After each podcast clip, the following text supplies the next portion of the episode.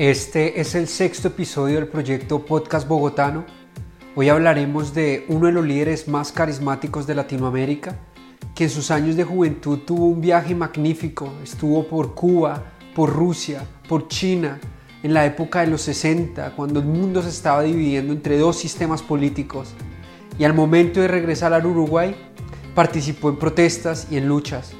Hoy hablaremos de el gran José Pepe Mujica. Soy José Mujica, campesino eh, para ganarme la vida, en la primera etapa de mi vida, y después me dediqué a luchar por cambiar y mejorar la vida de mi sociedad. Y para entender la vida de este personaje, decidí leer la novela biográfica Comandante Facundo, el revolucionario Pepe Mujica, de Walter Pernas.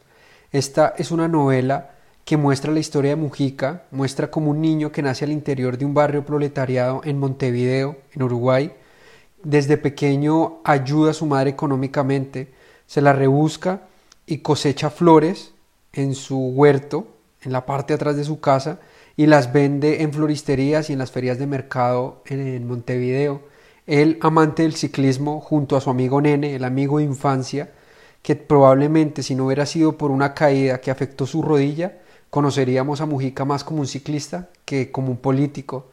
La gran parte de la juventud de Mujica, él la pasa en protestas a favor del diputado Enrique Erro, que era un político perteneciente al Partido Blanco y que luego formó parte del Frente Amplio, que fue la coalición de partidos progresistas, socialistas y de izquierda del Uruguay.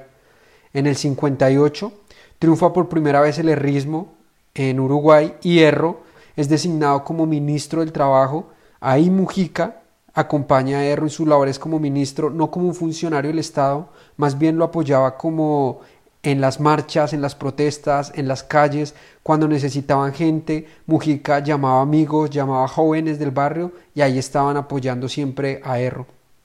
Cuando Pepe está trabajando con Erro, se involucra en muchos más temas y Erro ve la oportunidad de que Mujica vaya y salga del Uruguay y aprenda todo esto que está pasando en el mundo. Eso estamos en 1960. Pepe participa en el primer Congreso Latinoamericano de Juventudes en Cuba, presencia la revolución cubana en carne y hueso. No podemos nosotros luchar desunidos. No podemos uno por aquí y otro por allá. Eso lo aprendimos bien en Cuba. Aprendimos ya en el ejercicio de la revolución que cuando hay un hombre herido o vejado en Chile, en la Argentina, en cualquier lugar de América, se está afectando la dignidad nuestra, la dignidad de toda. Viaja en julio de 1960 en el Congreso de Bienvenida, lo da Ernesto El Che Guevara y el discurso de la restauración de la libertad latinoamericana la da Fidel Castro Pepe Mujica presencia todos estos discursos de estos dos personajes emblemas en la historia latinoamericana y es importante porque ahí se informa que las compañías americanas que estaban en Cuba como la United Fruit Company, la Florida Industry Corporation, Manatee Sugar Company, eh, la membresía de los hoteles Hilton y más de 26 compañías que eran americanas ahora iban a ser expropiadas y que pertenecían a Cuba. Todo esto comienza a generar la revolución cubana y este sentimiento como de libertad, de cómo unos barbudos, unos mechudos estaban cambiando la historia de una pequeña isla y cómo eso estaba afectando en todo un continente. Pepe vuelve al Uruguay y transmite toda esa pasión y todos esos conocimientos a sus compañeros en las reuniones de los movimientos de estudiantiles, de los movimientos de jóvenes que iban a favor de Erro y de una lista que ellos participaban. Ahí Pepe Mujica iba creciendo, iba formando su carácter como político. Rodrigo Belletti, que fue un miembro del movimiento, realiza algunos contactos con el Partido Comunista del Uruguay para que Mujica pueda viajar al Encuentro Mundial de Jóvenes que se iba a realizar en la Unión Soviética. Y fue así esta vez rumbo a Asia y Europa.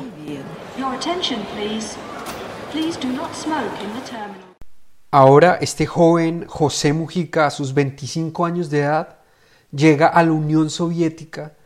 Al momento que aterrizan, los funcionarios le leen a los estudiantes extranjeros el primer artículo de la ley máxima de la Unión Soviética, que dice así, Rusia se proclama República de los Soviets, de diputados obreros, soldados y campesinos.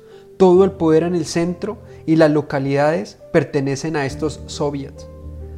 Tal artículo proclamaba el fin de toda explotación que vivieron durante muchos años los granjeros y los trabajadores proletariados y el triunfo del socialismo.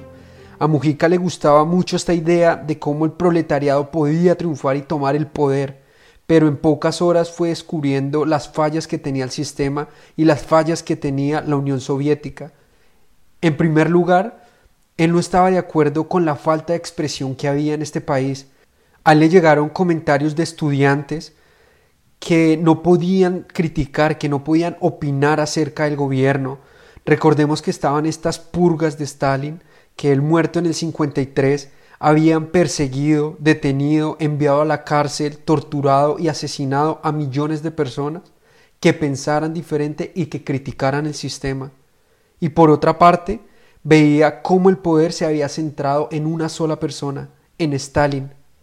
El punto que más le caló a Mujica fue que en Rusia se hablaba mucho de esta cultura revolucionaria y de que cambiemos este sistema, pero no habían podido eliminar de la cabeza este sistema occidental del consumo, de comprar todo lo que te quisieran vender, comprar y vender, comprar y vender. En una de las reuniones que tuvieron los estudiantes extranjeros y los estudiantes rusos hacer este intercambio de ideas, uno de los estudiantes rusos le preguntó a Mujica que le compraba la camisa. Mujica le respondió que esa camisa era incómoda y que era de plástico, que no, que no se le iba a vender. Joven ruso le siguió preguntando y le decía es que realmente la quiero a cualquier precio, porque es que acá nosotros no tenemos camisas. Todos estamos buscando una camisa como esas, pero acá en Rusia no las venden. Ahí se dio cuenta cómo el sistema socialista de la Unión Soviética tenía grandes fallas, que era como si estuvieran viviendo en una burbuja, o peor aún, cómo estaban desaprovechando una gran oportunidad de tomar el sistema por las propias manos, de cómo el proletariado realmente podía tomar el poder pero estaban viviendo en esta burbuja de que ellos decidían qué comprar y qué no comprar, qué tener y qué no tener. Eso entró en discusión en la memoria de Mujica. Ahora, estando cerca de China, era momento de conocer la China comunista que estaba teniendo Mao Zedong.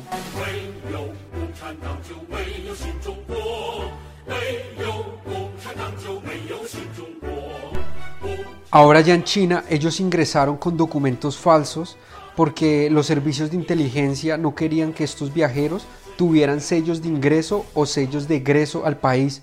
Pepe llega para los festejos del aniversario de la revolución que había encabezado el líder del Partido Comunista Mao Zedong, quien ya había bautizado a los imperialistas, a los americanos, como tigres de papel. El primero de octubre hubo un desfile militar fuegos artificiales, fiestas populares y un gran recibimiento para los jóvenes latinoamericanos. Pepe ya había viajado a Cuba y había visto el inicio de los cambios revolucionarios. En la Unión Soviética había visto un Estado socialista de más de cuatro décadas y ahora en Pekín deseaba conocer cómo se desarrollaba la China comunista luego de once años del triunfo del Ejército Rojo sobre el Partido Nacionalista Chino. Mujica hace maravilla con el desarrollo de la economía que propone China. Es esta propuesta del gran salto adelante que fue promovido por Mao, en el cual se basaba en la formación de miles de comunas en todo el país, que estas comunas deben producir en forma colectiva y ser autosuficientes, política que consideraba muy diferente al centralismo del tipo soviético. Aquí vemos como un joven de 25 años ha viajado por Cuba, por la Unión Soviética y por la China comunista y este viaje removedor le comienza a hacerse nuevas preguntas, qué decisiones va a tomar, cuál va a ser el rumbo de su vida. En el vuelo de regreso a Montevideo, Pepe comenzó a dudar en dónde iba a poner a su querido país y se preguntaba, ¿es posible la revolución pacífica en el Uruguay? La biología impone cambio pero también tiene que haber una actitud de cambio, de dar oportunidad a nuevas generaciones, construir, ayudar a construir el porvenir, ya que la vida se nos va y es inevitable, pero las causas quedan. Y bueno, acá inicia el legado de José Pepe Mujica. Recordemos que durante la mayor parte del siglo XX, Uruguay fue una de las naciones más prósperas de América Latina, el presidente José Valle y Ordóñez elevó el nivel de vida del Uruguay a un nivel casi comparable al de los países industrializados en Europa, creando un complejo sistema de bienestar social. Durante ambas guerras mundiales, Uruguay fue considerada como la Suiza de América, ya que obtuvo esta mayor parte de los beneficios a través de la exportación de productos agrícolas, pero todo eso cambió cuando la exportación de los productos comenzó a disminuir en Asia y en Europa, haciendo que las exportaciones del Uruguay disminuyeran. Esto afectó directamente en los salarios de los trabajadores y los servicios sociales. En este preciso momento se da el Plan Cóndor, que es la intervención de los Estados Unidos en el Cono Sur mediante regímenes militares. Se da la dictadura en Colombia en 1953, después en Chile y en Uruguay en el 73, en Argentina en el 76, en Bolivia en el 71 y Cuba comenzó toda esta revolución en el 53. Al llegar de regreso su viaje por la Unión Soviética y por China, se encuentra en medio de protestas callejeras. Se daban muchas protestas porque se dio éxito una operación que tenía el Servicio de Inteligencia de Estados Unidos, la CIA, que era decretar la expulsión del embajador cubano Mario García y del primer secretario de la Unión Soviética, Mikhail Samailov con la acusación de que ellos estaban haciendo intromisión en los asuntos internos de Uruguay. Entonces todo esto se comenzó a alinear en un mismo sentido, se iba dibujando un camino de lucha para Pepe Mujica. Una de las grandes huelgas, que se conoció como la huelga de la carne, eh, los trabajadores empezaron a sentir las consecuencias económicas, sobre todo la falta de alimento para poder llevar comida a sus hogares, para alimentar a sus hijos. Un grupo de obreros anarquistas comenzó a hablar de la expropiación y unos días después los muchachos del grupo de Mujica enseñaron esos dotes que tenían para ese tipo de tareas, colaboraron en la detención de unos camiones que repartían carne, tomaron todas esas carnes y las comenzaron a repartir durante todas las casas de los barrios proletariados, inclusive los policías recibían una buena cantidad de eso. La atención nacional y la denuncia de las corrupciones gubernamentales dan la formación al grupo guerrillero Los Tupamaros, un grupo de estudiantes y profesionales que atrajeron a sindicalistas, estudiantes y personas de bajo nivel socioeconómico, comenzaron a hacer su lucha armada en el Uruguay. Este nombre de los Tupamaros proviene de Tupac Amaru, que fue el líder de la rebelión en el Perú en contra del imperio español, que motivaron después estas luchas independistas. El MLN, el MLN se construyó históricamente previendo que el Uruguay iba a desembocar en una dictadura. Lo mismo que la construcción de la Central de Trabajadores. Acá, en mi generación, era popular. ¿Por qué? Porque el modelo en toda América Latina era el golpe de Estado, y de golpe de Estado militar. Y el, y el sueño del MLN era tener una herramienta para cuando viniera ese momento lo que no tuvo en cuenta el MLN que cuando vos jugás con fuego desatás cosas eh, que después no puedes dominar. Las primeras tareas de Pepe como guerrillero era ocultar todo lo que le llegara a las manos. Además de cavar tierra para plantar sus plantas, él también lo hacía para guardar armas. El general, a medida iba demostrando su trabajo, sigilosamente se fue ganando un espacio como general y se puso de apodo Facundo. Era conocido como el general Facundo y su función ahora era captar jóvenes talentos que quisieran apoyar a la revolución. Además, como general, comandaba células en diferentes operativos que planeaban. Las células eran grupos de trabajo que tenían ellos, que trabajaban independientemente por un fin en común. Esto que hacía que si una de las células caía, las demás podían continuar con la lucha. Entre ellas se compartían información, pero no se preguntaban el de dónde provenía. Entonces, el Uruguay, a diferencia de Colombia o del Brasil, es un país pequeño, no tiene grandes extensiones de tierra y no tiene grandes montañas, por lo que una lucha armada de guerra frontal iba a ser totalmente perdición y sanguinaria para todos. Ellos decidieron hacer grupos en los cuales pudieran hacer un gran impacto al momento que atacaran y al mismo tiempo ellos tenían una célula que era la parte de, de, información, que era un periódico, y ahí comenzaban a enviarle a todo el Uruguay qué era lo que habían descubierto ellos. Los tupamaros cortaron, movimiento de liberación de emisora. Los tupamaros, tome, los tupamaros cortaron. Atención, atención. A continuación se irradiará un comunicado del Movimiento de Liberación Nacional Tupamaros que hoy controla esta emisora. No pierdan la esperanza los uruguayos que hoy sufren penurias y privaciones por culpa de un mal gobierno. Siempre ha habido injusticia en este país, pero nunca tanta como este último año. Para presionar al gobierno, realizaron expropiaciones a bancos. Durante estas actividades, encontraron libros de contabilidad donde habían transacciones con dinero del Estado a terratenientes y empresarios. Ahí los tupamaros comenzaron a tener más poder porque ya tenían información de cuáles eran las personas que estaban utilizando el dinero del Estado. Las acciones más emblemáticas del grupo fueron el secuestro al instructor de tortura de la CIA, Dan Mitrione, que él fue el fundador del Escuadrón de la Muerte, que era un escuadrón especializado en entrenar a los militares para torturar a todos los opositores y todos estos revoltosos tupamaros. Eventualmente lo secuestraron y lo ejecutaron. Secuestraron también al cónsul brasileño, al embajador británico, a un agrónomo estadounidense y bombardearon el Club de los Bolos.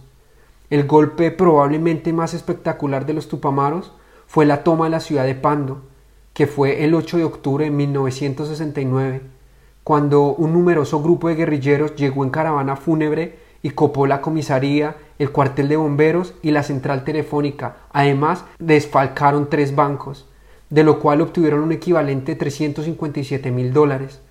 Ahí ya tenían recurso económico y tenían información.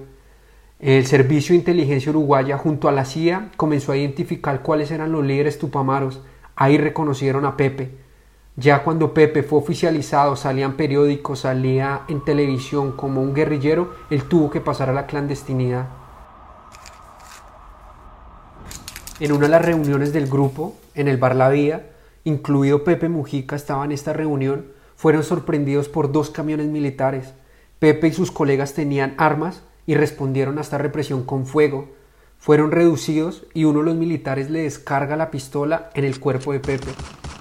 Es impactado seis veces por arma de fuego. Pepe queda entre la vida y en la muerte. Es enviado inmediatamente a un hospital donde se recupera y posteriormente es enviado a la prisión. Lo envían a la cárcel Punta Penal Carretas, donde se encuentra con gran parte de los combatientes tupamaros. Aquí comienza a salir otra de las más recordadas obras del grupo Tupamaros. Durante 30 días, sin ser descubiertos, los tupamaros habían creado, con herramientas muy precarias y fabricadas dentro del penal, una red de boquetes que intercomunicaban todas las celdas del primero, el segundo y el tercer piso. Habían cavado un túnel de más de 40 metros y lo conectaron con una casa que quedaba al frente del penal. Casi la totalidad de los tupamaros quedaron en libertad, incluido Pepe Mujica. Al momento que salen a la calle, el presidente del momento publica que no negociará con delincuentes. Los guerrilleros reiteran la consigna, ¿habrá patria para todos o no habrá patria para nadie? Ahí la represión del gobierno militar se hizo más intensa e iniciaron la persecución de forma cruda, tocaban a las puertas de las casas y comenzaban a disparar a todos los presuntos tupamaros. Todo el escuadrón de la muerte ya había sido entrenado y comenzaban ahora a torturar a todos los guerrilleros. Más adelante, en otra emboscada militar, cae finalmente Pepe Mujica. Es retenido por los militares y llevado nuevamente a la cárcel. Ese mismo año, el presidente del entonces del Uruguay, Bardoberry, disuelve la Cámara Parlamentaria, hace ilegal los demás partidos políticos y se convierte como dictador. Declara ilegales las organizaciones estudiantiles. Acá es el momento más fuerte de la vida de Pepe Mujica porque pasa más de 12 años en prisión el 17 de septiembre de 1973 capturan a nueve dirigentes tupamaros, que ellos son reconocidos como los nueve rehenes porque eran los más importantes de este grupo. Los dividen en tres grupos, cada uno bajo supervisión militar. El gobierno les da un ultimato. O paran las revueltas en la calle o paran todas las actividades guerrilleras que estaban haciendo los tupamaros o los ejecutaban. Así fue que el grupo guerrillero desaparece con la captura de sus máximos dirigentes. Pepe, retenido por 12 años durante la dictadura, es transportado a varias prisiones del país, es aislado de los demás prisioneros y recibe el peor de los tratos, entre diarreas y golpizas, pasando hambre y sed y absoluta incomunicación porque no podía ver a nadie y no podía tener acceso ni a libros. Se defiende de esos años de tortura, años que lo llevaron a la locura y al delirio. Él decía que fue uno de los peores momentos de su vida. En los calabozos descubrí cosas como esta, las hormigas gritan. Y si no, agarrá una hormiga común y ponétela acá y la vas a sentir chillar. Estuve medio rayado al final, este, me aparecía como un dolor en, en la oreja y tenía una persecuta que me espiaban y con esto y con lo otro. Todo juego de la imaginación mío. Y por suerte me mandaron a un hospital, ¿viste? Porque me daban como algunos ataques. Es notable. A un, hospital militar. Y vino una psiquiatra a atenderme. Estaba peor que yo, ¿sabes cómo estaba? ¿Quién atendía a quién? Arrastraba la carretilla, así, una mujer no me... Y yo dije, estoy con esta, estoy turbo marcho. ¿Sabes cómo marcho? Pero me sirvió la mujer, ¿sabes para qué? Para que me dejaran leer textos de ciencia, ¿no? Y tener lápiz y escribir. Y entonces empecé a repasar química, bioquímica, química del carbono. Me metí en la ciencia y dale, dale, dale, dale, dale.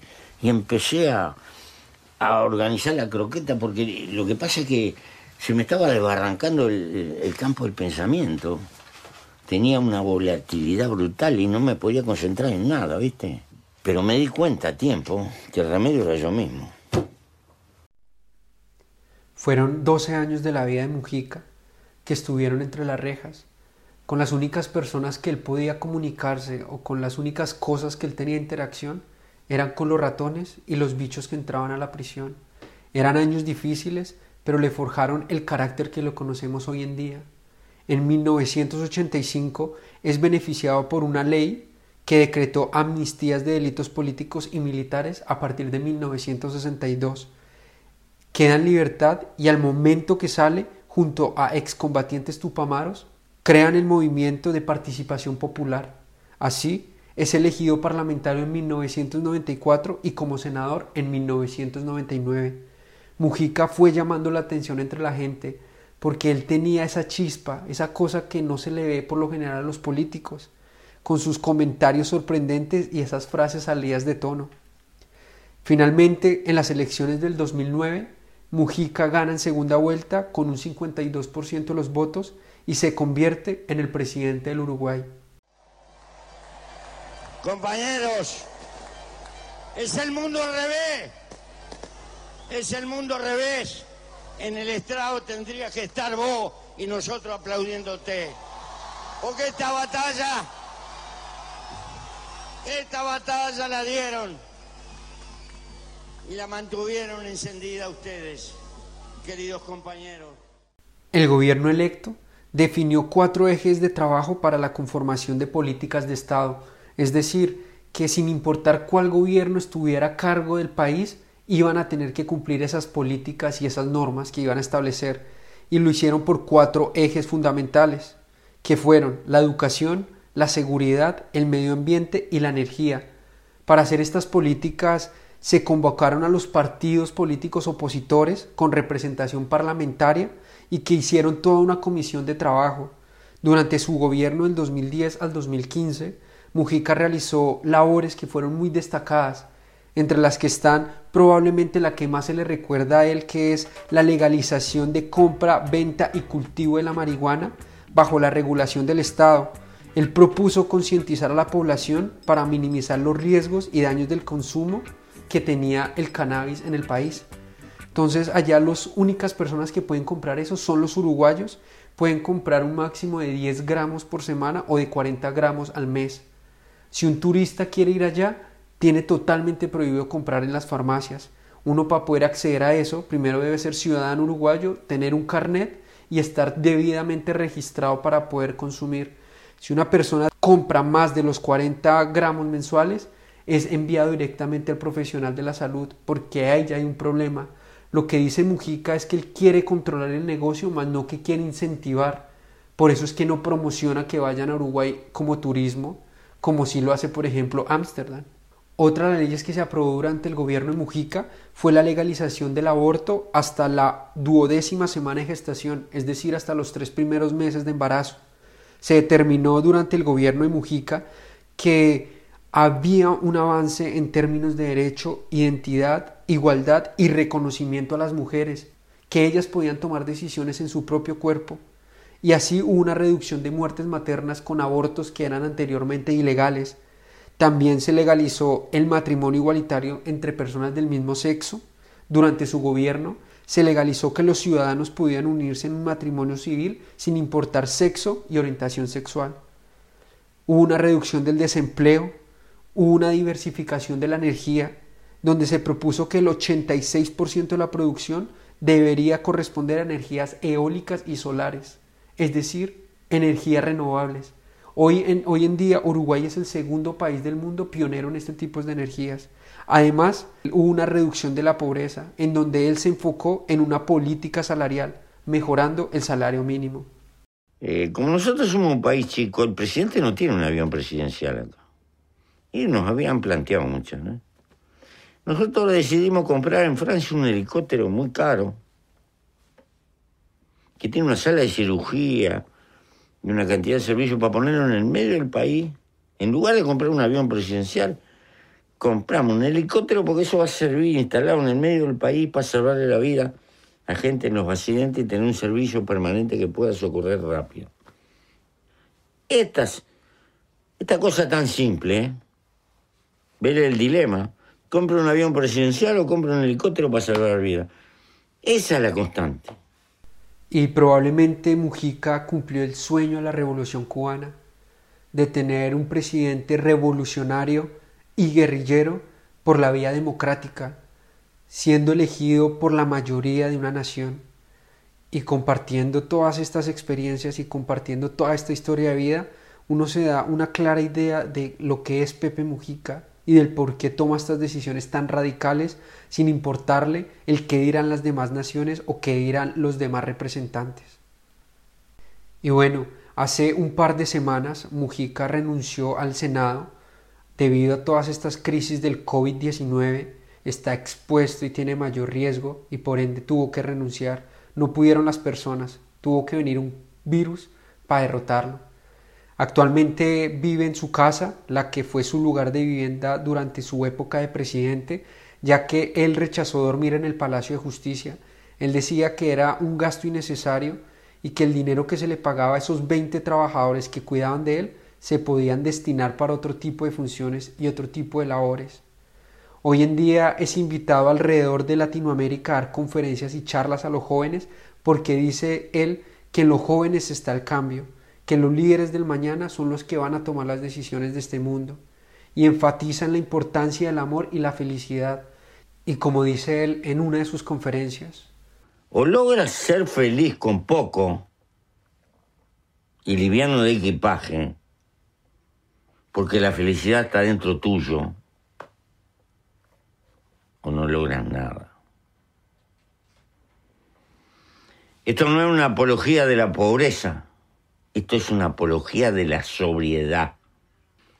Y, pero como hemos inventado una sociedad de consumo, consumista, y la economía tiene que crecer, porque si no crece es una tragedia. Inventamos una montaña de consumo superfluo y hay que tirar y, y vivir comprando y tirando. Y lo que estamos gastando es tiempo de vida. Porque cuando yo compro algo, o tú, no lo compras con plata, lo compras con el tiempo de vida que tuviste que gastar para tener esa plata. Pero con esta diferencia. La única cosa que no se puede comprar es la vida. La vida se gasta. Y es miserable gastar la vida para perder libertad. Este es el gran José Pepe Mujica.